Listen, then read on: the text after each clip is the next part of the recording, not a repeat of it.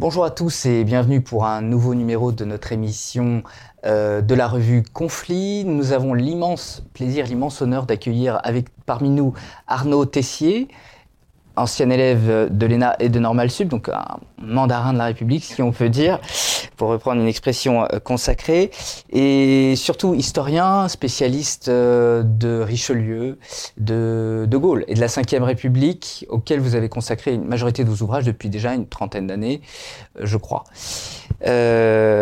Je permets de faire la promotion de ce très bon livre sorti en 2021 euh, l'énigme Pompidou-De Gaulle, vous aviez déjà fait un livre sur l'année 69, qui est une année charnière qui... Hum, de Gaulle 1969. Voilà, Qui est reprise évidemment un petit peu dans ce livre. Et euh, vous sortez un livrage collectif le 17 février, toujours aux éditions euh, Perrin, et qui sera titré Demain, la 5ème République. Demain, la Point d'interrogation. Voilà, je voulais pas faire d'erreur parce que je sais que le titre a changé. Vous êtes vraiment Et la couverture est très parlante puisque elle indique à travers une feuille légèrement déchirée qu'il y a des interrogations auxquelles nous tentons de répondre. Euh, c'est un ouvrage co-dirigé avec Hervé Guémard, avec beaucoup de contributions de juristes politiques. C'est très haut niveau. J'ai eu la, chance de lire les épreuves. Et effectivement, dans le cadre d'une campagne électorale, euh, pour les élites qui cherchent à comprendre euh, la France, où va ce régime qui quand même a beaucoup changé depuis De Gaulle, c'est très intéressant. Alors, euh, évidemment, on va revenir quand même à ce premier livre. Vous commencez votre livre euh, avec la comparaison classique en introduction entre De Gaulle qui serait du XVIIe siècle et Pompidou qui serait du XVIIIe. Alors, c'est un peu le fil rouge quand même de votre livre, même si vous dites qu'il faut dépasser cette formule qui est assez vague, ou en tout cas il faut l'expliciter, il faut rentrer euh, plus en détail. vous faites aussi la comparaison entre De Gaulle et Richelieu. Euh, et notamment parce que De Gaulle était un grand lecteur du testament politique de Richelieu, et j'ai trouvé que cette comparaison était très intéressante. Est-ce que vous pouvez euh, nous en dire plus, sachant que De Gaulle, reprenant un, petit peu une expression de, Paul Cambon, disait que la France était rentrée en décadence depuis le milieu euh, du XVIIe siècle? Oui, tout à fait. Cambon, qui était un grand diplomate, un des plus grands diplomates français, un grand esprit politique. Sa correspondance est, très très intéressante à cet égard, euh, et qui faisait partie de la génération portée par Gambetta euh, et qui avait irrigué un peu euh, la politique et l'administration française sous la Troisième République. Quand bon, on se posait la question de savoir si ce déclin était durable ou s'il y avait des cycles, des cycles de grandeur et de décadence, et il essayait d'interpréter la France qu'il connaissait, qui était celle de la fin du 19e et du début du XXe siècle. De Gaulle, c'est quelqu'un qui est euh, effectivement très taraudé par cette crainte de la décadence, parce qu'il sait, c'est quelqu'un qui a une vision de l'histoire et une vision à la fois géographique et historique des choses. C'est un homme qui euh, voit l'histoire comme euh, de grands ensembles, un peu la façon de Bossuet dans le discours sur l'histoire universelle, euh, qui était dispensé, donc un enseignement dispensé à l'intention du dauphin, et, en réalité, il a une vision vraiment stratosphérique assez étonnante, toujours, de Gaulle a eu ça, c'était lié à sa grande culture et à une capacité de, de pénétration intellectuelle qui était très grande. Euh, par ailleurs, de Gaulle a une conception sacerdotale de la politique, et c'est en cela qu'il s'inspire beaucoup de Richelieu et qu'il est fasciné par Richelieu, parce que Richelieu, contrairement à la légende, n'est pas une âme noire, oui, n'est pas une âme noire euh, et tourmentée euh, qui, dans le secret des cabinets, trame d'affreuses entreprises. Euh, c'est d'abord un homme d'église, un homme de foi, qui donc voit la politique comme une sorte d'accomplissement du dessein de Dieu dans l'ordre civil. Euh, pour lui, euh, servir l'État, c'est la même passion et la même exigence que servir les individus. Un évêque, dit-il, a des devoirs qui ne sont pas simplement de faire la charité, il a le devoir d'agir pour le bien de la collectivité. Et l'homme d'État, c'est la même chose. Donc c'est une conception sacerdotale. La politique n'est pas une jouissance, gouverner n'est pas une jouissance, ce n'est pas un jeu. En cela, il est totalement opposé à un homme comme Mitterrand, qui est un homme qui, qui aimait manipuler les choses et les êtres. Donc pour De Gaulle, la politique, oui, est un sacerdoce, et le gouvernement, c'est l'art d'embrasser le réel, et quelquefois, comme disait Mauriac à propos de De Gaulle, un réel plus réel que le réel, c'est un réel qui n'est pas seulement celui que l'on voit dans l'actualité, qui n'est pas simplement cette zone plate qu'offre souvent la, lecture simple des médias, mais une façon de lire en creux et de lire surtout dans l'avenir ce, qui se dessine. Donc c'est pour ça, je crois que De Gaulle était admiratif euh, d'abord de cette sorte de dévouement total à la cause de la France et de l'État que Richelieu avait porté, qui avait en plus une dimension religieuse, et qui est admiratif aussi de cette façon qu'a Richelieu toujours de sentir, et ça De Gaulle c'est la même chose, de sentir le poids terrible du temps qui passe. Ce sont des hommes d'État qui sentent euh, l'épaisseur du temps et aussi sa minceur. Et De Gaulle, dans son action politique, a toujours considéré qu'il manquait de temps et qu'il fallait absolument qu'il agisse, qu'il agisse, qu'il agisse. Je crois qu'on ne le comprend pas sans cela. Donc il y a des parentés entre les deux hommes qui explique évidemment alors le testament politique ou les mémoires pour le règne de Louis XIII. Quand on va dans le bureau du général, quand on a le privilège de pouvoir entrer non seulement dans le salon bibliothèque, mais dans le petit bureau dans la tour du général à la Boisserie, à Colombey les deux églises, la première chose qu'on voit quand on regarde la fenêtre depuis le bureau du général, c'est les grands volumes qui ont été édités à l'époque, d'ailleurs à l'époque de De Gaulle, réédités des mémoires de Richelieu. Donc euh, c'est quelqu'un qui puise, et qui puise aussi effectivement dans ce XVIIe siècle, dans le, dans le classicisme. Vous, vous reprenez la comparaison Corneille-Racine aussi. Euh, Pompidou étant plutôt Racine et De Gaulle plutôt Corneille. Oui, et en fait, c'est une distinction qu'on fait souvent, euh, qu'on fait souvent et qu'on souvent on a tendance à, on oppose un, un, Pompidou, euh, oui, qui, qui, effectivement est plus proche du 18e et puis même. Des plaisirs. et puis je pourrais même dire même pour se porter au 20e siècle. Euh, Pompidou, c'est un personnage de Giraudoux, un peu giraldusien, c'est-à-dire euh, profond, cultivé, euh, décelant la réalité des choses lui aussi, mais considérant que l'existence a aussi sa part de, plaisir, de bien-être. la culture, c'est un plaisir. Pour De Gaulle, c'est pas seulement un plaisir, c'est une, leçon permanente. et que De Gaulle, si on se reporte du coup au XXe siècle, son modèle, c'est plutôt Peggy, c'est-à-dire le combat âpre pour la vérité et pour, euh, et pour une cause juste. Et pour De Gaulle, la cause juste, c'est la France. Toutes les autres doivent euh, s'éclipser devant cette cause suprême. Et, pourquoi De Gaulle euh, choisit Pompidou, qui va le décevoir sur la fin? Alors que justement ils sont si différents, il aurait pu choisir quelqu'un, je ne sais pas moi, Pierre Mesmer par exemple, qui euh, a un personnage plus gaulien dans sa façon d'être ou euh, son autorité naturelle. Pourquoi il, est attiré sur son côté littéraire? C'est le hasard? En fait, c'est pour ça que j'ai appelé mon livre L'énigme Pompidou de Gaulle, parce que l'énigme pour moi ce n'était pas leur rupture, mais c'était leur entente. Cette entente extraordinaire quand même qui les a unis pendant 20 ans pendant une bonne vingtaine d'années. En fait, il n'a pas recruté euh, Pompidou. Pompidou était candidat pour venir au cabinet de De Gaulle au moment de la libération.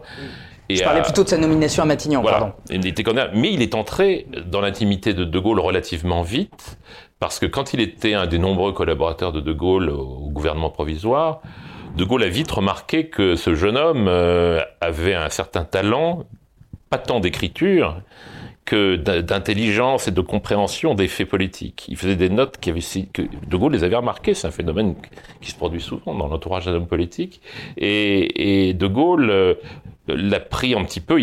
Pompidou est entré euh, dans le cercle restreint autour de De Gaulle. Il s'est occupé, on le sait, de la fondation Anne de Gaulle, euh, qui était très proche de Madame de Madame de Gaulle, euh, à cause de la fille, la fille handicapée de, des De Gaulle. Et puis il a été l'homme lige de De Gaulle pendant toute l'épopée du rassemblement du peuple français. Et enfin, lorsque De Gaulle revient au pouvoir, d'abord comme président du Conseil, le dernier de la 4ème République, après la crise du 13 mai, il est le directeur de cabinet de De Gaulle à Matignon. Euh, donc, pour De Gaulle, Pompidou, c'est l'homme qui comprend ce qu'il veut, qui comprend ce qu'il pense avant les autres, euh, grâce à une familiarité intellectuelle qui s'est développée entre eux. C'est un homme qui comprend De Gaulle. Euh, mais il avait pensé comme conseiller ou comme ministre, mais est-ce qu'il l'avait pensé comme successeur? Pas forcément. Alors toute la question est là. Euh, il voyait en lui un homme précieux qui dénouait, qui arrangeait les choses. C'est une expression que De Gaulle réutilisera euh, plus tard de manière moins positive en 69, mais il arrangeait les choses. C'est-à-dire que pour le compte de De Gaulle, il était capable d'avoir des contacts avec les parlementaires, avec les financiers aussi, parce qu'il fait les financer, le Rassemblement du peuple français. Pompidou, c'est celui qui a arrangé les choses. Il n'était pas vraiment dans l'instance dirigeante du RPF, mais lorsque De Gaulle était irrité par l'attitude de certains de ses soutiens qui se trouvaient trop proches de la politique de la 4ème République, Pompidou a arrangé les choses. Donc c'est vraiment c'est pas l'homme de main parce que ça serait d'évaluateur, mais c'est quand même l'homme de confiance de De Gaulle. Et ce n'est pas lui qu'il euh, choisit de prendre comme Premier ministre en 1959, lorsque De Gaulle est investi premier président de la Ve République, mais Michel Debré, tout simplement parce qu'il considère que Pompidou n'est pas l'homme de la situation à ce moment-là. Pour 59-62, il lui faut Michel Debré parce qu'il y a l'affaire algérienne à régler, et il y a également les institutions à installer définitivement. Il fera appel à Pompidou à partir de 62 parce que l'affaire algérienne est réglée d'une manière évidemment extrêmement douloureuse et euh, en même temps euh, les institutions sont à peu près installées sauf qu'il reste encore l'élection du président de la République au suffrage universel. Et donc Pompidou va être l'homme de la modernisation du pays, de l'œuvre profonde de la cinquième, et c'est pour ça qu'il va rester Premier ministre pendant six ans, ce qui est quand même une durée exceptionnelle. Et les deux hommes s'entendent quand même très bien, même si vers 66-67, des divergences apparaissent entre eux. Alors pour deux raisons. Euh, la première, c'est celle que vous avez évoquée. C'est pas une divergence ouverte, mais effectivement, c'est l'époque où la succession de De Gaulle commence à se poser et où on voit que Pompidou se dessine, tout le monde en parle hein, dans la presse à l'époque, Pompidou se dessine. C'est le dauphin naturel.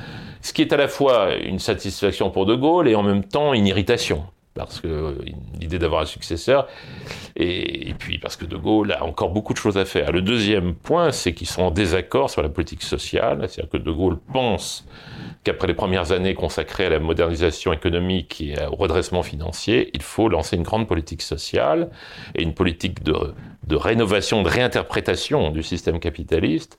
Et Pompidou, là, ne le comprend plus, il ne le suit pas. La fameuse participation. Voilà, qui était quelque chose de très précis. N'y a pas un autre sujet aussi qui euh, s'introduit dans leur divergence Je pense notamment aux deux discours euh, au moment où ils partent. Euh, Quimper pour De Gaulle en, 69 et Poitiers en, 74 pour Pompidou. Euh, Quimper, De Gaulle euh, prêche plutôt pour la décentralisation, il prêche pour la régionalisation, il, bricole quelques mots en, breton, euh, alors que Pompidou à Poitiers, au contraire, met en garde contre les nouvelles féodalités et il, se fait le protecteur ou le défenseur en tout cas de, certains jacobinismes ou colbertisme français. Alors là, en fait, je pense que c'est parce qu'il y a un défaut d'interprétation dans la dernière année de De Gaulle. Euh, de Gaulle n'est pas décentralisateur. Oui, c'est une décentralisation, vous l'expliquez très bien dans votre livre, euh, pas celle de De pas celle qu'on entend. Non, la région, pour lui, c'est plutôt ce qu'on appelle la déconcentration en droit, en droit administratif. C'est-à-dire qu'il ne s'agit pas de transférer des compétences de l'État des collectivités, mais d'avoir des collectivités relativement puissantes et représentatives qui puissent dialoguer avec l'État. Mais dans la région gaulienne, telle qu'il la conçoit, le, patron, c'est le préfet de région. Euh, mais c'est déjà un premier, peut-être, un premier dans, pas. Dans l'entourage de De Gaulle, il y avait des gens comme Olivier Guichard, il y avait, il y avait un certain nombre de comme Jean-Marcel Jeannet, qui pensaient qu'à terme, ça pourrait être une évolution vers quelque chose qui ressemble à la décentralisation. Pour De Gaulle, ça lui était un peu étranger l'idée de décentralisation. Sans doute, confusément, sentait-il qu'il y aurait nécessité d'eux, mais sûrement pas effectivement comme euh, comme l'a fait euh, Defer et comme l'ont fait Defer, Mitterrand, et Pierre Mauroy. Et d'ailleurs, euh, le propos de Pompidou en 74 à Poitiers, c'est une sorte d'anticipation. C'est la décentralisation qu'il voit venir à gauche et dont il ne veut pas, mais dont on ne voulait pas de Gaulle. Et le discours de Quimper est très intéressant parce qu'en réalité, certes, il a prononcé quelques mots bretons, il avait des liens avec cette région. Pour lui, c'est une grande région historique qui a fait la France quand même. Et ce qui est intéressant, c'est quel est l'hommage qu'il rend aux Bretons. Il y a un passage du discours qui est extraordinaire. Pourquoi il trouve que la Bretagne est une grande terre? Mais parce que proportionnellement, c'est celle qui a donné le plus de vie pour la défense de la France pendant la Première Guerre mondiale. C'est pour ça, c'est pour lui, c'est ça euh, le bon critère qui fait la grandeur d'une région, c'est le sacré, la portée du sacrifice qu'elle a fait pendant la Première Guerre mondiale. Sans dit long sur. Euh, donc voilà. Il pense même au réduit breton pendant la Deuxième Guerre mondiale. Voilà, voilà. il aimait la Bretagne, il aimait l'histoire de la Bretagne, mais pour lui, c'était un morceau euh, de l'histoire de France. Et dans, lorsqu'il prépare le le texte de loi qui doit être soumis au référendum d'avril 69, où il est question de la création des régions, à un moment donné, il travaille avec son ministre de la Réforme de l'État, euh, Jean-Marcel Jeannet, et à un moment donné, De Gaulle tombe sur le mot le territoire de la région. Il arrête Jeannet, il dit non, la région n'a pas de territoire. Seule la France a un territoire amusant quand aujourd'hui tout le monde vous parle des territoires. C'est quelque chose qui est total. Donc en fait, ils étaient assez d'accord là-dessus, De Gaulle et Pompidou. Mais je crois que par contre, Pompidou considérait que cette idée de région euh, il s'en méfiait parce qu'il considérait que c'était quelque chose d'un peu technocratique, conçu dans l'entourage de De Gaulle, et il n'était pas très... Mais par contre, ils avaient une même vision. De Gaulle et Pompidou étaient très jacobins tous les deux, en réalité. Oui. Et est-ce que c'est pas aussi un peu côté Troisième République, c'est-à-dire la France et de la Révolution, en fait, des départements? Euh, Cette France euh, de, l'Auvergne, du centre de la France, c'est-à-dire ce cet attachement aux, institutions euh, bah, du, 19e siècle, hein, en fait. Hein, euh, bah, C'est-à-dire que. Du préfet Napoléon, légué par, le, par Napoléon. En réalité, quand vous regardez l'histoire de France euh, jusqu'à De Gaulle, et jusque, je dirais jusqu'au début des années 80, c'est le même système administratif, à peu de choses près. C'est-à-dire que la France a construit laborieusement, d'ailleurs, parce qu'on est 16 ou 17 régimes, on a à peu près tout essayé, la France s'est dotée laborieusement d'une constitution politique, mais elle a toujours eu la même constitution administrative, qui est celle, de l'an 8. Qui est celle réglée, par, léguée par Bonaparte, oui. Même pas Napoléon, par Bonaparte. C'est la constitution de l'an 8.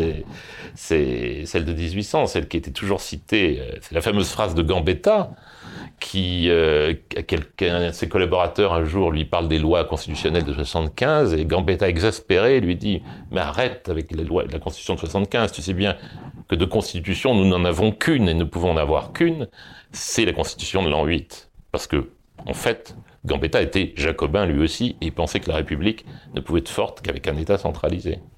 Ce qui n'a pas toujours été le cas dans la vie de Gambetta, puisque sous le Second Empire, au contraire, il est plus euh, la France des provinces, des, villages, des maires, des campagnes, et il est lui-même euh, quand même très, très parisien aussi. Donc c'est... Oui, mais parce que le pouvoir est très fort. Le pouvoir, euh, le pouvoir de Napoléon III est très fort, mais Gambetta, c'est curieux d'ailleurs parce qu'il disait la même chose un peu que Bonald, qui pourtant est un contre-révolutionnaire du, premier tiers du 19e siècle, qui était l'adversaire de la constitution napoléonienne.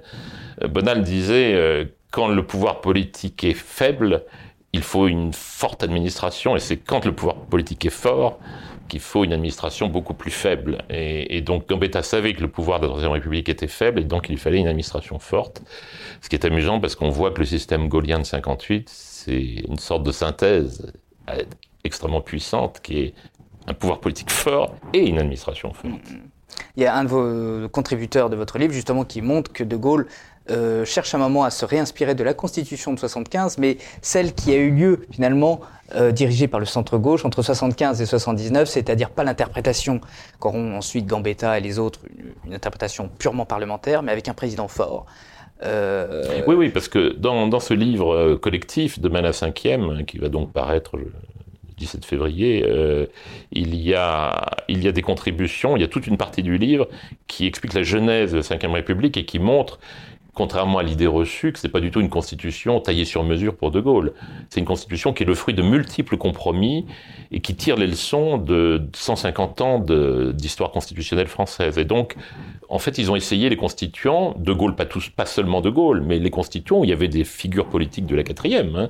Les constituants ont essayé de, de réunir des éléments un peu positifs dans ce passé euh, un peu chaotique pour essayer de bâtir une constitution euh, originale qui assure un exécutif fort tout en restant dans un cadre parlementaire et avec des outils comme le référendum, la dissolution. Et il y a beaucoup de liens effectivement avec la constitution de la Troisième République telle qu'elle était pensée, imaginée par les constituants. Pas telle qu'elle a été pratiquée non, par la, suite. C'est pas celle de Jules Grévy, évidemment. Mais puisqu'on est à Jules Grévy et puisqu'on est aussi sur la cinquième, est-ce qu'on n'a pas aujourd'hui, après De Gaulle, une constitution de la cinquième qui, un peu comme la troisième, pourrait dériver vers un système plus plus bâtard, j'allais dire, enfin moins. Euh, finalement, qu'est-ce qui distingue un Pompidou euh, d'un Coty ou d'un Auriol euh? Ah non, Pompidou exerce. C'est un peu caricatural, mais je pense que provocateur, mais je pense que le régime reste intact. Le mm. régime reste intact dans sa philosophie et son inspiration jusqu'au milieu des années 80. Pompidou est un président très très actif. Je dirais même qu'il a. Soyez dur, Pompidou, disait De Gaulle. Euh, oui, et Pompidou a été dur, effectivement. Mais il a eu du mal, quand même. C'est du forcer un peu sa nature. Il a compris, il a compris parce qu'il était vite confronté à un monde qui devenait dangereux, euh, le monde du début des années 70. Et puis parce qu'il s'est souvenu des leçons de De Gaulle, et puis puisqu'il a vu autour de lui comment les partis politiques essayaient de reprendre le contrôle de la situation dès que De Gaulle était mort. Non, mais je crois que moi, j'aime bien l'expression euh, un peu, euh, comment dire, peut-être un peu démagogique, mais en même temps euh, très, très parlante d'organismes génétiquement modifiés. Je crois que la Ve République dans laquelle nous vivons aujourd'hui n'est pas la Ve République des origines, ni même celle dont François Mitterrand a fait usage lorsqu'il était président de la République dans la première partie de sa présidence. Euh, il y a eu des transformations radicales euh, du régime. Certaines ont été, été sans doute sous l'influence de la nécessité, c'est-à-dire que c'est certain que le poids croissant de l'Union européenne, la mise en œuvre de la décentralisation, nécessitait euh, des, des, ajustements institutionnels, mais qui n'auraient sans doute pas dû aller aussi loin qu'ils sont allés. Et puis par ailleurs, il y a eu une pratique institutionnelle, euh, alors on peut donner plein d'exemples, mais les cohabitations par exemple, euh, quels que soient les arguments qu'on puisse euh, apporter à, à, la nécessité ou à l'inévitable caractère inévitable des cohabitations, les cohabitations ont faussé complètement la pratique initiale du régime, puisque les cohabitations sont des situations où le président de la République était en guerre avec le Premier ministre, dans un système où tout repose sur euh, l'accord entre les deux.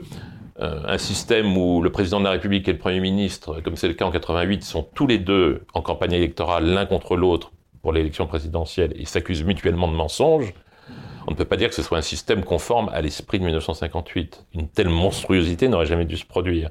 Donc il y a, et puis il y a eu les cohabitations, la réforme du quinquennat, euh, et puis la pratique aussi, cette façon dont la présidence, euh, ça a commencé avec Nicolas Sarkozy, cette façon dont le président de la République, la présidentialisation qui n'est pas du tout dans l'esprit du gaullisme, la présidentialisation, le, Premier ministre qui rapetissait euh, au rang de collaborateur, ce que n'ont jamais été les premiers ministres de De Gaulle, ni même d'ailleurs ceux de Pompidou, ni même ceux de Giscard d'Estaing, ni même ceux de François Mitterrand. Le Premier ministre est ramené à la condition de collaborateur secondaire d'une Élysée dont les moyens humains et, et politiques sont décuplés, c'est pas du tout conforme. Cette sorte de d'intimité que les présidents de la République, depuis un certain nombre d'années, essaient de développer vis-à-vis de la société. Cette sorte d'empathie, c'était très bien décrit par euh, le sociologue euh, Jean-Pierre Le Goff dans La France morcelée. Cette sorte d'idéologie du, cette disparition du surmoi et cette idéologie du plein pied avec la société, l'empathie, la compassion, tout ça étant... La monarchie républicaine, elle, sur, multipliée par Twitter. Non, mais la monarchie républicaine, euh, la monarchie, si, elle existe, parce que euh, jamais le président de la République n'a eu l'air autant, d'un monarque. pouvoir, mais je veux dire, il a l'apparence du pouvoir. Oui, oui. Mais il a des apparences beaucoup plus monarchiques que sous De Gaulle, parce que sous De Gaulle, euh, De Gaulle avait une stature qui lui venait de, de, de, sa personne, mais il ne se comportait pas comme un monarque. Euh, il laissait gouverner le Premier ministre. Euh, il mais comme un, un, un roi d'Ancien Régime, je pense à Louis XIII par exemple, et Richelieu, pouvait laisser un ministre aussi gouverner. Tout à fait, tout à fait. Tandis que là, aujourd'hui, le président de la République, depuis un certain nombre d'années, ça ne date pas de du mandat actuel. Euh, il y a eu un petit changement de style avec euh, François Hollande qui était plus dans la tradition, sans doute par caractère et, par formation. Mais le président de la République a tendance aujourd'hui à être une sorte de personnage omnipotent qui ne l'est pas en réalité, parce qu'il donne une impression de puissance qu'il n'a pas dans les faits, ce qui crée d'ailleurs une frustration vis-à-vis de, l'opinion publique, de la société et du corps électoral. Il n'y a pas cette distance. Euh, voilà, mais d'ailleurs, c'est drôle parce que ce sont des effets de mode. Tout le monde, je me souviens quand Donald Trump était en campagne électorale, tout le monde se moquait de lui à cause de ses tweets.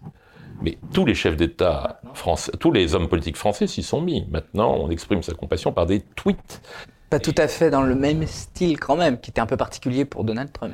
Oui, mais c'est tout aussi épouvantable quand même, parce que d'une certaine manière, ça déclasse la fonction politique. Et je crois que ça ne plaît pas en réalité, euh, ça ne plaît pas. Euh, je crois que les.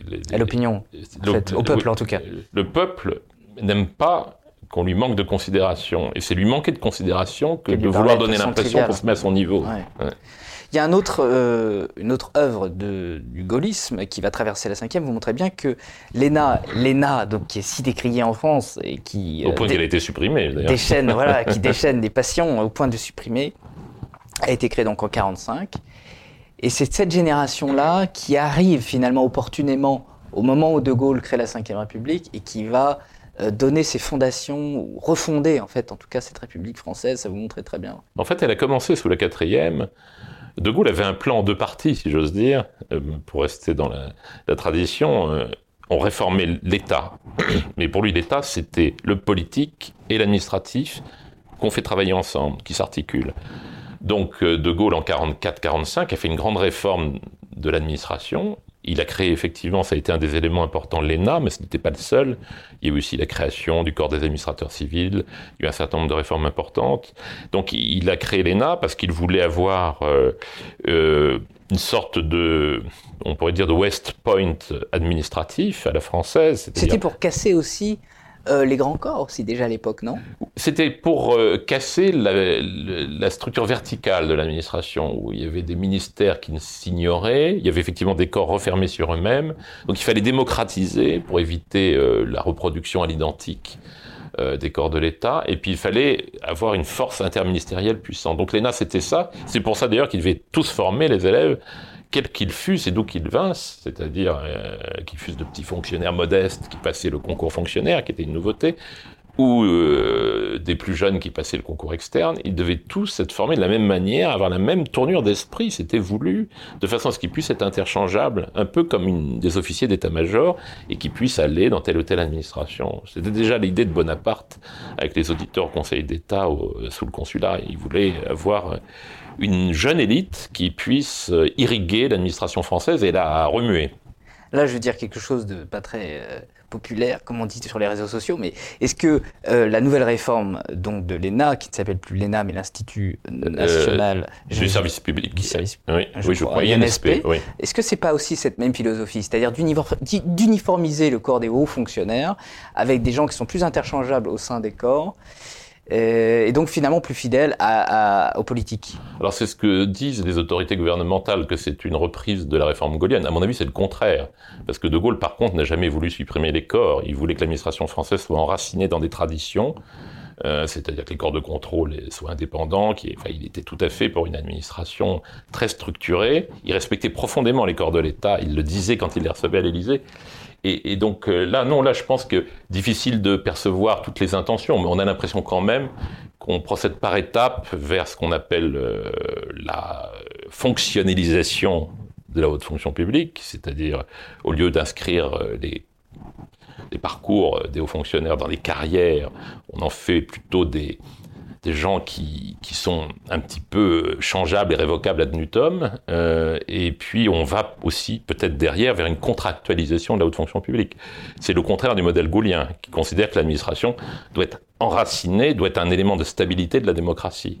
L'administration, pour De Gaulle, justement, ne doit pas être prise dans le cycle des durées courtes les fonctionnaires doivent être inscrits dans la durée parce que l'action administrative est inscrite dans la durée.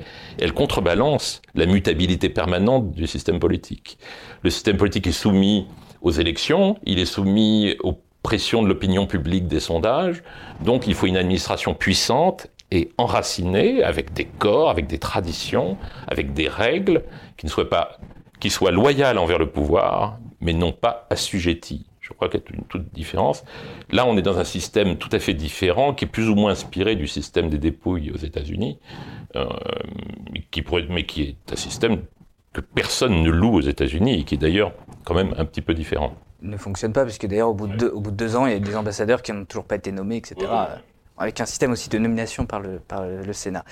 Euh, dans votre histoire de la cinquième, j'ai été frappé parce que moi, dans mon imaginaire aussi très gaulien, euh, le traître, c'est Giscard.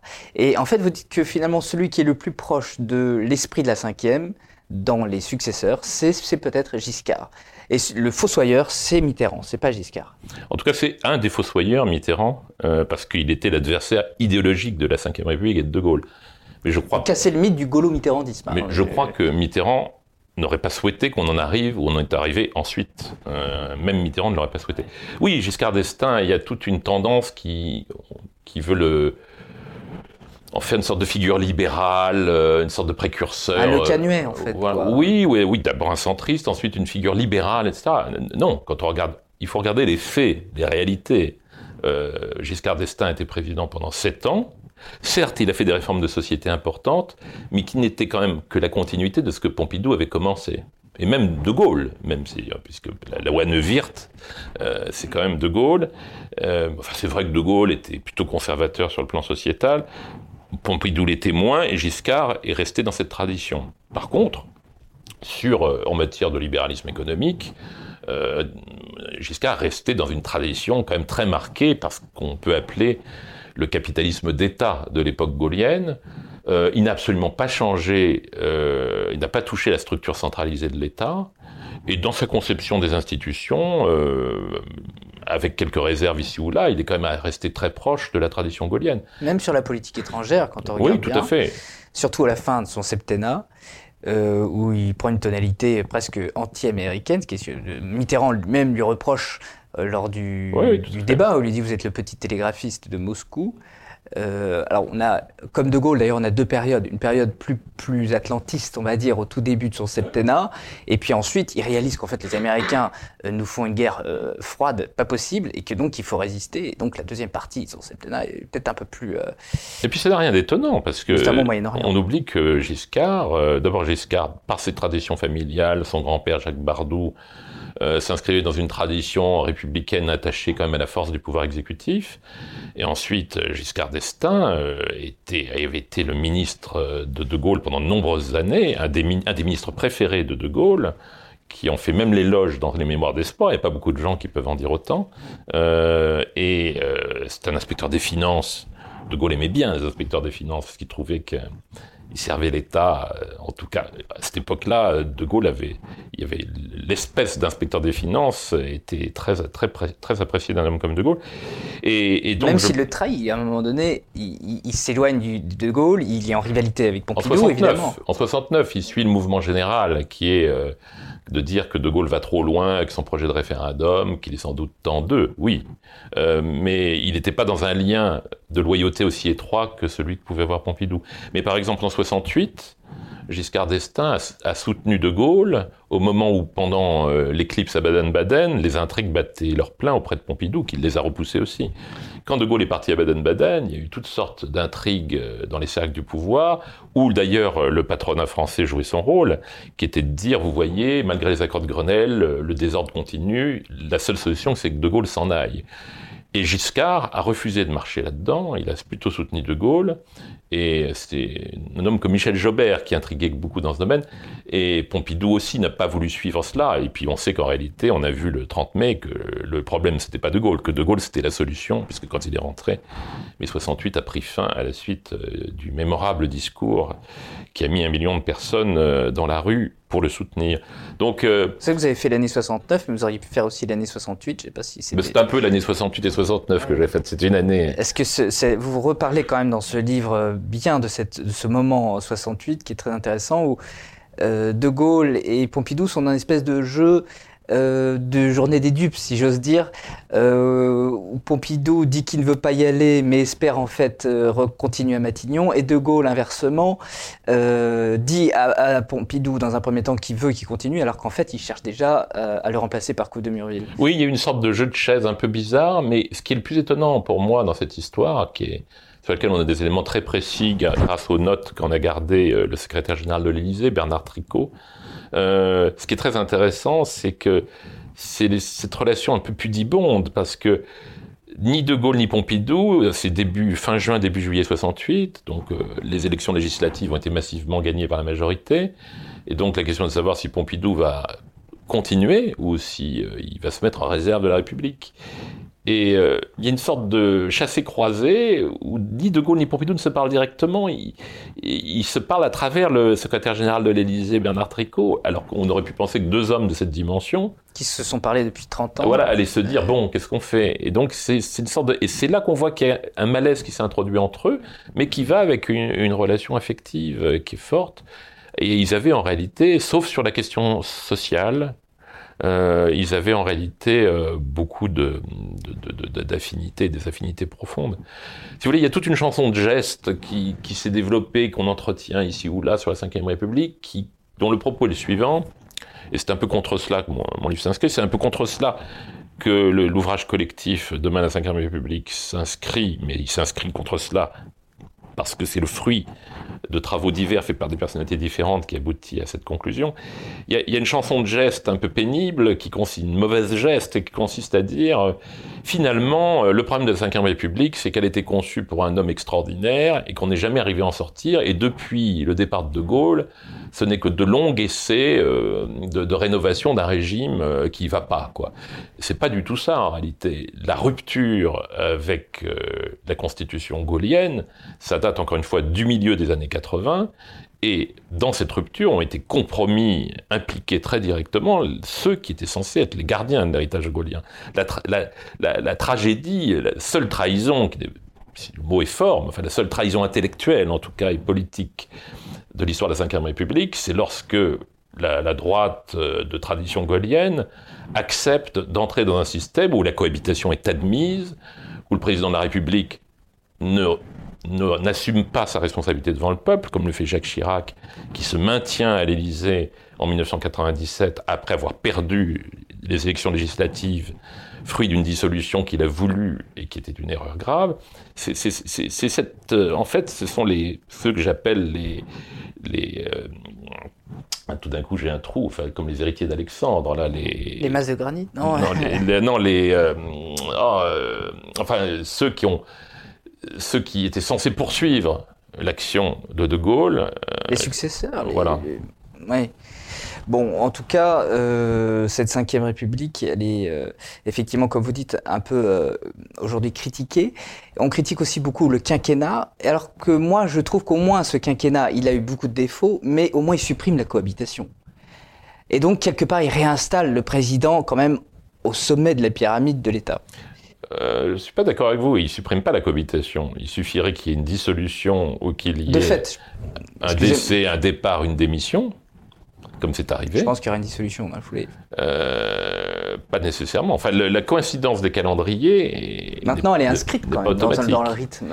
Je pense que ce sera durable. Euh, cette coïncidence a un effet, mais qui existait avant. C'est-à-dire que ça s'était produit déjà avant avec les cohabitations.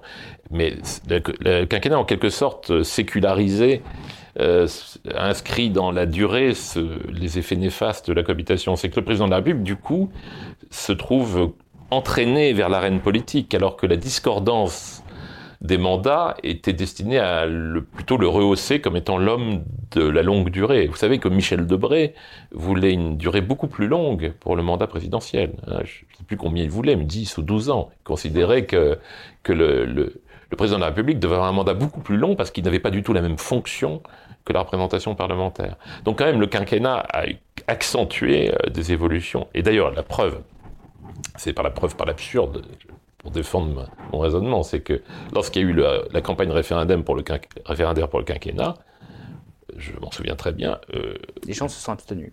Oui, mais parce que le, pouvoir de l'époque, euh, qui était d'ailleurs un pouvoir chancelant, puisque c'était un pouvoir de cohabitation, déjà, en plus, une révision constitutionnelle de cette importance, engagée dans un contexte de cohabitation entre Jacques Chirac et Lionel Jospin, eh bien... Euh, c'est un point d'accord entre les deux. Oui, puis il n'y avait aucun argument. Il y avait aucun argument. Si c'était d'éviter les cohabitations, non? Oui, mais qui se heurte à l'objection que je fais. Euh, la meilleure façon d'éviter les cohabitations, c'est de faire en sorte qu'il n'y ait pas de cohabitation. C'est que le président démissionne, c'est voilà. désavoué. Mais qui, oui, ou qu'il remette en cause son mandat.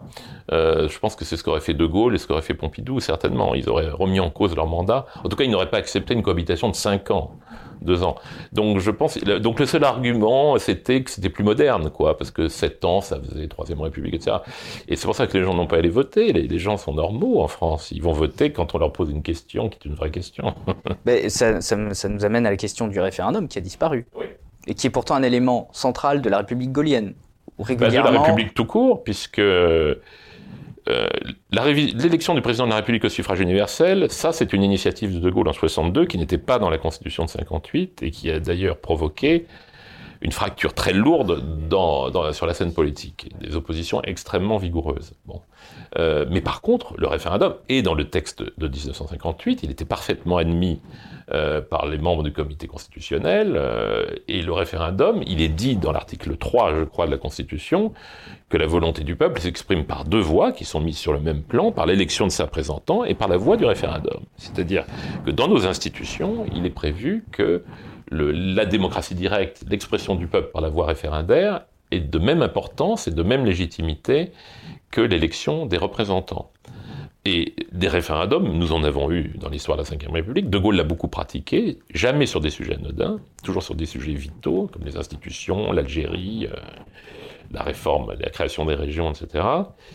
Et effectivement, il avait une pratique du référendum qui était très claire et qu'il était devenu pour lui depuis 62, depuis l'élection au suffrage universel du chef de l'État, et considérait qu'à partir du moment où le président de la République avait des pouvoirs aussi étendus, d'abord par ses pouvoirs et ensuite par son mode d'élection, il était légitime qu'il ait une sorte de test euh, de légitimité régulier auprès des Français. Et donc pour lui, le référendum, c'était une façon de se relégitimer pour agir, pour, pour aller plus loin. C'est pour ça qu'il a fait le référendum de 69. C'est une conception du référendum très exigeante et très dangereuse en politique, mais qui donne un ressort incroyable.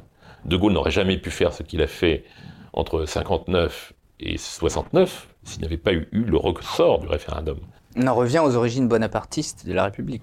C'est un peu différent parce que le bonapartisme, il y a un côté plébiscitaire. C'est véritablement, euh, on vote pour, euh, pour le, même si, euh, par exemple, Napoléon III s'est servi du référendum, du plébiscite, il s'en est servi pour... faire entériner par le peuple une évolution profonde du régime du Second Empire, authentique. C'était pas simplement voter pour moi Napoléon III c'était aussi pour faire valider euh, l'ouverture libérale euh, du régime euh, à partir de 1862, 1861, 1862. Donc il y avait un vrai sujet derrière, et d'ailleurs c'est pour ça que les républicains à l'époque ont été très désarmés face, face à cette initiative de Napoléon III, qui ne pouvait pas être qualifiée justement de plébiscite, d'acclamation. Il y avait une vraie réforme derrière.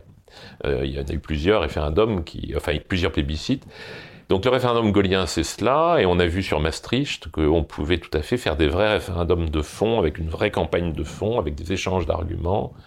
Philippe Séguin, à l'époque, est allé, a pris son bâton de pèlerin, s'est souvenu qu'il avait été instituteur dans sa jeunesse, il est allé avec le traité sous les bras, il a expliqué partout en France quels étaient les enjeux du traité, qui étaient d'une technicité épouvantable, mais les gens ont parfaitement compris de quoi il parlait, ils ont parfaitement compris les enjeux, et c'était un vrai grand référendum. On peut faire, par exemple, sur les retraites, sur des sujets de société majeurs, on pourrait aujourd'hui faire des vrais référendums. Évidemment, il y aura une part de risque pour le pouvoir en place. Mais je pense que le risque est plus grand encore de ne pas poser certaines questions, comme on le verra peut-être d'ailleurs dans les échéances électorales. S'il y a des questions qu'on ne pose jamais au peuple, il arrive par moments que le peuple se venge. Donc euh, De Gaulle avait aussi ce sentiment, on ne peut pas rester président de la République des années euh, sans avoir une manifestation de confiance claire sur des grands projets. Oui, c'est un conservateur, mais en même temps, il sent qu'il faut anticiper un certain nombre de choses, qu'il faut devancer certaines choses. Il n'est pas figé, il n'est pas fossilisé. Vous, à un moment, vous parlez de comparaison avec un roman, ou peut-être en tout cas un film qu'il a beaucoup aimé, Le Guépard. Euh, vous réhabilitez l'échange très aujourd'hui critiqué entre le prince de Salina et Tancred, où euh, Tancred dit il faut que tout change pour que rien ne change. Et euh, effectivement, c'est pas si négatif que ça. C'est-à-dire que c'est pas c'est pas c'est pas du cynisme. C'est-à-dire que euh, pour que l'Italie euh, se développe, se relève, il faut euh, que ce régime évolue, change, qu'on change peut-être de dynastie, qu'on change peut-être de fonctionnement, et pour que l'État continue aussi. Oui, parce que ce qu'il faut entendre le propos de, de il faut que tout change pour que rien ne change. C'est on peut faire une, lecture gaulienne. Effectivement, il avait été fasciné par le film. Il avait certainement lu le livre aussi. Euh, c'est l'idée qu'il faut faire, il faut bouger, il faut réformer un pays pour que sa substance profonde demeure intacte. Et De Gaulle citait aussi une phrase de Nehru, je crois, dont je n'ai plus les termes exacts en mémoire, où, euh, qui disait la même chose, qui disait euh, il faut réformer, réformer, réformer, mais à condition de garder ce qui fait la substance d'un peuple. Et c'est pour ça que De Gaulle était à la fois conservateur et révolutionnaire. Il était révolutionnaire dans certains domaines, dans le domaine des institutions, du capitalisme, de la société, parce qu'il pensait que pour garder la substance de la France, qui faisait substance éternelle, euh, cette France qui vient du fond des âges, eh il fallait bouger, qu'un corps que ce soit un corps social, un corps politique ou un corps individuel, un corps qui ne bouge pas est un corps qui meurt. Et c'est très facile à comprendre en réalité. Et effectivement, cette phrase du guépard est extraordinaire parce que, alors bien sûr, dans le roman, il y a un aspect mélancolique. Euh, nous étions euh, des guépards, nos successeurs seront les hyènes et les chacals, et nous nous croirons toujours le sel de la terre. Il y a ce côté un peu mélancolique qu'il y a chez De Gaulle aussi. Mais il y a aussi cette idée qu'une société, une civilisation qui n'est pas capable, euh, je dirais pas de s'adapter, parce que dans l'idée d'adaptation, il y a l'idée de soumission, mais une civilisation qui n'est pas capable de voir le réel et d'essayer de maîtriser le réel, est une civilisation qui est condamnée à mourir. Oui, alors c'est un petit peu pessimiste, mais en même temps, on reste sur l'idée que euh, la France est au centre de, tout euh, chez, chez De Gaulle. C'est peut-être aussi ce qui rapproche De Gaulle et Pompidou, c'est qu'ils ont ce même sentiment que la France est au-dessus de tout. Et c'est peut-être pour ça qu'ils ont aussi cette politique étrangère assez réaliste où la France est l'unique objet, l'unique objectif d'une politique étrangère et ils sont assez rétifs à tout ce qui est politique des droits de l'homme, ingérence en tout genre, etc. Ils ont alors, il, ont cette centralité, quoi. Il y a l'idée que la France a quand même un rôle à jouer euh, qui va au-delà de sa puissance euh, purement matérielle et qui est, euh, qui a un rôle à jouer quand même. C'est, je pense, c'est, c'est sérieux chez De Gaulle dans la préservation, le maintien de la richesse des cultures. Il ne faut pas oublier que la culture est très importante pour De Gaulle que Malraux, ce n'est pas le fou du roi. si De Gaulle a créé le ministère de la Culture et l'a confié à Malraux, c'est parce qu'il considérait que la culture, c'était aussi la substance d'un peuple. Même l'écriture, De Gaulle disait que bien écrire, c'était encore une façon de servir la France. Euh, et je crois que c'est très important. Il y avait la langue. Donc le discours de Québec, c'était ça aussi. C'était une sorte d'avertissement contre l'écrasement des cultures par l'uniformité de ce qu'on n'appelait pas encore la globalisation ou la mondialisation. Euh, mais c'est vrai que au, fond de tout cela, il y a quand même l'amour de la France et l'idée que la France doit, toujours se dépasser, parce qu'ils considéraient qu'ils étaient en charge du destin de la France et que voilà, la France euh, devait être défendue, promue, etc. Elle devait garder son indépendance. Tout ça pour eux était des évidences. Ça ne voulait pas dire qu'il n'y avait pas une vision globale du monde, de la civilisation. De Gaulle comme Pompidou, enfin il y a des discours fabuleux de Pompidou euh, quand il fait des voyages à l'étranger, euh, discours fabuleux euh, qui, qui, rappellent ceux de De Gaulle de manière plus littéraire, plus longue, plus, plus déliée, mais qui et puis il y a son discours extraordinaire qu'on ne voit jamais qu'on ne trouve nulle part, sinon dans les, volumes de, de, discours de Pompidou qui sont assez difficiles à trouver. C'est le discours qu'il fait en 72 à Sciences Po. Oui. Que d'ailleurs, euh, qui devrait être placardé sur les murs de Sciences Po, mais je pense que ça ne plairait pas. Pour le centenaire de Sciences Po. Ça ne plairait pas l'esprit du temps, parce que il dit. Euh, il dit que la politique, la démocratie, la civilisation, c'est la culture générale. Et il explique pourquoi lui, le jeune normalien, a été séduit par Sciences Po, point d'y enseigner après la guerre. Donc, euh, en pleine période où Sciences Po. Euh, bah, aujourd'hui, tout le monde dit que la culture générale, il s'est acheté à la poubelle parce que c'est. C'est pourtant la véritable école du commandement. C'est la véritable école du commandement et c'est la matrice de l'esprit critique. Mais l'esprit critique n'est pas bien vu de nos jours. C'est vrai que l'idée que pour commander, il faut de la culture générale, c'est pas intuitif. Enfin, euh, il faut d'abord du caractère. Mais voilà, bah, c'est le caractère, on le puise. Euh, le puise. Euh, vous parliez du guépard. Euh, je, lisais un texte du grand écrivain anglais Forster, l'auteur de Chambre avec vue, de la route des Indes, merveilleux auteur anglais qui, qui, avait préfacé un livre de Lampedusa, l'auteur du Guépard. Et, Forster disait J'ai 83 ans, je suis écrivain, j'ai 83 ans, et je ne pensais pas qu'à mon âge, un livre, serait, un roman serait encore capable de m'ouvrir des perspectives nouvelles. Voilà. C'est ça, euh, la culture. C'est ouvrir des perspectives, c'est comprendre le monde, c'est lire les choses en relief au lieu de les lire avec la platitude de l'actualité la plus, la plus bêta. Et c'est ce qui développe l'esprit critique. Donc c'est pas la culture générale au sens, on va réciter euh, des, des, vers de Corneille, même si ça peut être quelquefois très instructif, ou c'est pas l'histoire de la princesse de Clèves, comme ça avait été dit un peu bêtement dans d'autres circonstances. C'est, c'est véritablement une aptitude intellectuelle qui est nécessaire à la construction des citoyens. Bon, et le discours de Pompidou dit ça en 72, c'est un discours extraordinaire. Et à l'époque, d'ailleurs, Sciences Po, c'était le temple de la culture générale. Est-ce qu'il n'y a pas une dernière chose qui distingue De Gaulle et Pompidou, c'est le rapport à l'Église, parce que les années 60-70, c'est un moment où l'Église se transforme, enfin plutôt les années 70 finalement.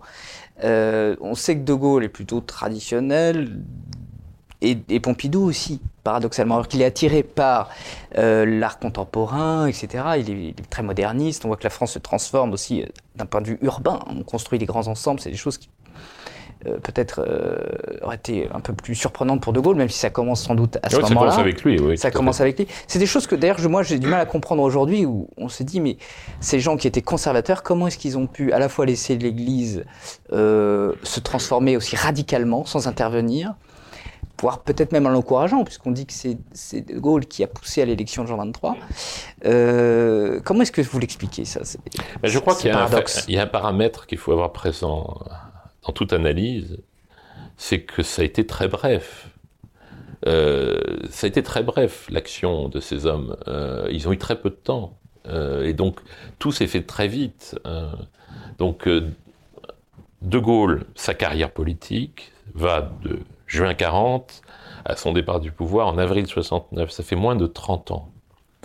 Euh, aujourd'hui, ça nous paraît une éternité. Oui, mais enfin, regardez, 30 ans, c'est ce qui nous sépare du référendum sur Maastricht. Alors, pour des gens jeunes, euh, c'est peu de choses, c'est beaucoup, mais pour des 30 ans, c'est ce que... J'ai le sentiment quand même que depuis 1992, l'histoire n'a pas eu la même densité pour notre pays que ce qui séparait 1940 de 1969. Parce que 40-69, faites le compte. Il s'est passé beaucoup de choses. Voilà. Pour De Gaulle, c'était une même séquence. C'était une seule et même séquence, très courte pour lui.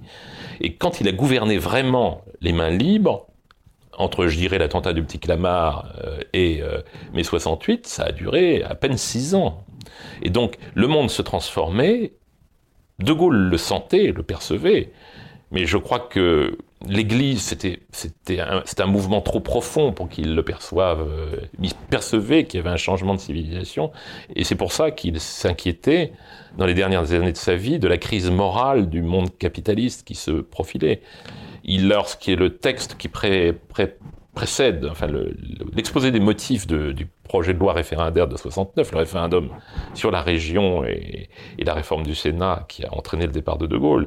L'exposé des motifs est un long texte philosophique qui a été très vraisemblablement écrit par De Gaulle lui-même, et euh, c'est extraordinaire parce que c'est un texte qui dit à peu près la même chose que ce que dira un certain nombre d'années plus tard Solzhenitsyn à Harvard fameux discours d'Harvard, euh, Solzhenitsyn dira la même chose que De Gaulle dix ans plus tôt, c'est-à-dire vous croyez euh, que nous sommes en une période de prospérité, dit De Gaulle, mais vous ne vous rendez pas compte que de grandes évolutions se préparent, qu'un jour le communisme aura une fin, ce que De Gaulle avait toujours pensé, le communisme aura une fin, et euh, vous, la civilisation occidentale, nous, les civilisations occidentales, les civilisations capitalistes, nous retrouverons confrontés à nous-mêmes et à nos infirmités morales. Et donc, il appelait à une réforme intellectuelle et morale, pour reprendre l'expression de Renan en 1870, et une réforme profonde du capitalisme. Et, et, là, on retrouve Peggy aussi. Oui, exactement. C'est exactement ce que Peggy annonçait lui-même dans L'Argent en 1913. C'était, ce sont des, des, des gens qui voyaient euh, la longue durée qui la sentait. C'était tous des disciples d'Henri Bergson, en plus, qui avait donc une conception de la durée euh, qui était d'une épaisseur extraordinaire. Euh, donc, euh, cette filiation avec Albert Demain aussi, peut-être, cette filiation légitimiste, parce qu'il y a un peu tous les courants de la droite qui finalement se fusionnent dans De Gaulle, hein, ce qui a côté un peu bonapartiste, catholicisme social, à la fois modernisateur. Oui, mais aussi beaucoup, peut-être même, je me demande, même si j'ai pas d'éléments de preuve, si De Gaulle n'a pas été influencé par des lectures tout à fait laïques comme les écrits sur le capitalisme de Leonard Woolf, le mari de Virginia Woolf, qui a publié juste avant la guerre. De Gaulle a très bien pu le lire, parce que ça ressemble beaucoup à ce que dira De Gaulle dans le discours d'Oxford, ce livre qui s'appelait Les barbares à nos portes, Barbarians at the Gate, où Leonard Woolf disait Les barbares ont l'air d'être à nos portes, ils sont épouvantables, c'est le nazisme et le communisme, bien que socialiste il le disait, mais peut-être nous viendrons à bout de ces barbares-là. Ça, c'est une certitude. Mais peut-être que la vraie barbarie est à l'intérieur même de nos frontières que nous ne l'avons pas encore compris. Euh, et c'est là, et ce que décrivait Leonard Woolf, c'est la fracture des sociétés. Euh, ce que ce qu'avait également prophétisé Benjamin Disraeli, que De Gaulle admirait, qui disait au XIXe siècle que son cauchemar, c'était les, deux nations. Nations.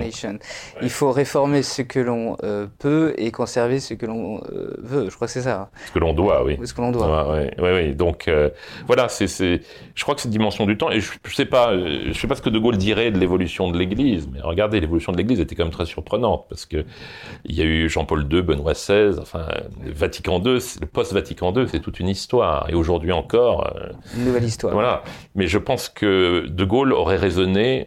je vais pas faire parler les morts, mais il aurait raisonné sur le temps long. Il savait que le temps de l'Église était un temps long et vous ne pouvez pas juger juste sur euh, Benoît XVI. Après tout, a été un, des pionniers de Vatican II et pourtant ensuite. Oui, il a eu une lecture un peu. Il pensait pas que Vatican II serait interprété de façon oui, si brutale. Tout à fait.